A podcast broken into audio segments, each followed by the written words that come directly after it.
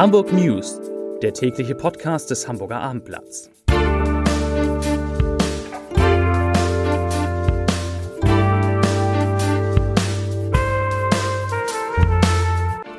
Herzlich willkommen. Mein Name ist Lars Heider und heute geht es um eine eindringliche Bitte der Gesundheitssenatorin an alle Hamburgerinnen und Hamburger. Weitere Themen. Die Ursache für die Explosion in Ottensen wird gesucht. Hamburgs Kupferhersteller Aurobis hat große Pläne und für Kinder gibt es eigene Corona-Impfzentren. Dazu gleich mehr.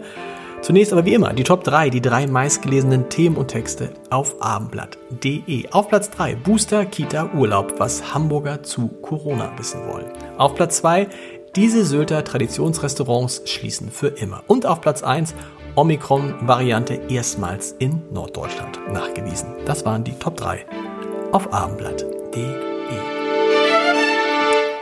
Hamburgs Gesundheitssenatorin Melanie Leonhardt und die UKE-Medizinerin Marilyn Addo haben alle Hamburgerinnen und Hamburger aufgefordert, Kontakte zu reduzieren, die Hygieneregeln konsequent zu beachten und sich impfen zu lassen. Es gehe darum, sich winterfest gegen Corona zu machen, sagt Leonhardt und, ich zitiere wörtlich, es gibt derzeit viele staatliche Vorschriften, die Regeln für den Alltag bestimmen. Wir sind natürlich aber auch gefragt, selbst mit gesundem Menschenverstand bestimmte Verhaltensweisen an den Tag zu legen. So wie wir für die Wintermonate Winterreifen auf das Auto ziehen, gibt es auch Maßnahmen, mit denen wir uns im Winter vor Ansteckungen schützen können. Der wichtigste Weg aus der Impfung ist, aus der Pandemie, ist und bleibt die Impfung. Deshalb wird das Impfangebot in der Stadt kontinuierlich ausgebaut und eine wichtige Nachricht für alle Eltern, für Kinder, die bald ebenfalls geimpft werden sollen und können, soll es spezielle Impfzentren geben. Mehr dazu lesen Sie auf abendblatt.de. In Anbetracht der Corona-Einschränkungen für Ungeimpfte, die morgen ja nochmal zunehmen am Sonnabend, nimmt in Hamburg auch die Zahl der Erstimpfungen deutlich zu. Auch ohne Einberechnung einer sogenannten Unterdokumentierung durch niedergelassene Ärzte liege man jetzt bei einer Quote von 77 Prozent zumindest Erstgeimpfter in Hamburg, erklärte der Senat heute. Es sei jedoch davon auszugehen, dass diese Quote deutlich höher liege, da in der Vergangenheit mehr Impfungen von der Ärzteschaft abgerechnet als den Behörden nachgemeldet wurden. Und wenn man davon ausgeht, dass da viele Erstimpfungen dabei waren, dann könnte das tatsächlich auf eine Quote von etwa 90 Prozent Erstgeimpfter in Hamburg hinweisen. Das wäre großartig und dafür spricht, dass die Corona-7-Tage-Inzidenz weiter sinkt, wenn auch nur leicht. Heute wurden in Hamburg 707 Neuinfektionen gemeldet. Das sind 184 Fälle weniger als gestern und 123 weniger als am Freitag vor einer Woche. Und damit sinkt die Inzidenz jetzt auf 238,5 Neuinfektionen je 100.000 Einwohner. Zum Vergleich vor einer Woche hatte dieser Wert noch bei 252,1 gelegen. In Hamburgs Krankenhäusern werden aktuell 223 Corona-Patienten behandelt, 66 davon auf einer Intensivstation.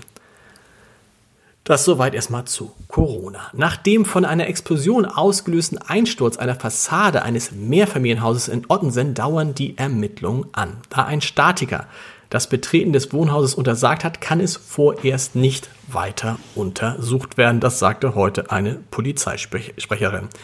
Erste Arbeiten zur Absicherung des Treppenhauses, des Kellers und der drei Geschosse hatten Feuerwehr und THW bereits am Donnerstagabend begonnen, wodurch die Explosion in dem dreigeschossigen Haus ausgelöst wurde, ist weiterhin ungeklärt. Es deutet allerdings einiges darauf hin, dass der Keller der Explosionsort war. Mit Rekordergebnissen im Rücken will Europas größte Kupferhütte Aurubis das Recyclinggeschäft forcieren und auch in der Wiederverwertung von Batterien kräftig mitmischen. Das im November angekündigte neue Werk im US-Bundesstaat Georgia werde die Weichen für die Expansion im Recycling stellen. Das sagte Aurobis Finanzvorstand Rainer Verhöfen heute in Hamburg. Für die Absicherung des Kerngeschäfts und den Ausbau von Wachstumsbereichen plant Aurobis in den kommenden Jahren Investitionen, Achtung, von 350 Millionen Euro. So, und äh, natürlich können Sie noch jede Menge andere Podcasts vom Hamburger Abendblatt hören an diesem Wochenende. Es gibt neue Podcasts, zum Beispiel unser Sex-Podcast. Ich frage für einen Freund. Unser Podcast in Zusammenarbeit mit dem Flughafen Hamburg.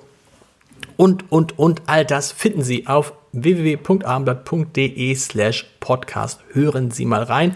Die Hamburg News, da gibt es Neuigkeiten in der am Montag beginnen Olaf Scholz Woche, denn in der nächsten Woche wird Olaf Scholz, der Hamburger, ja, zum Bundeskanzler gewählt. Da gibt es Neuigkeiten in den Hamburg News am Montag wieder um 17 Uhr. Bis dahin. Tschüss.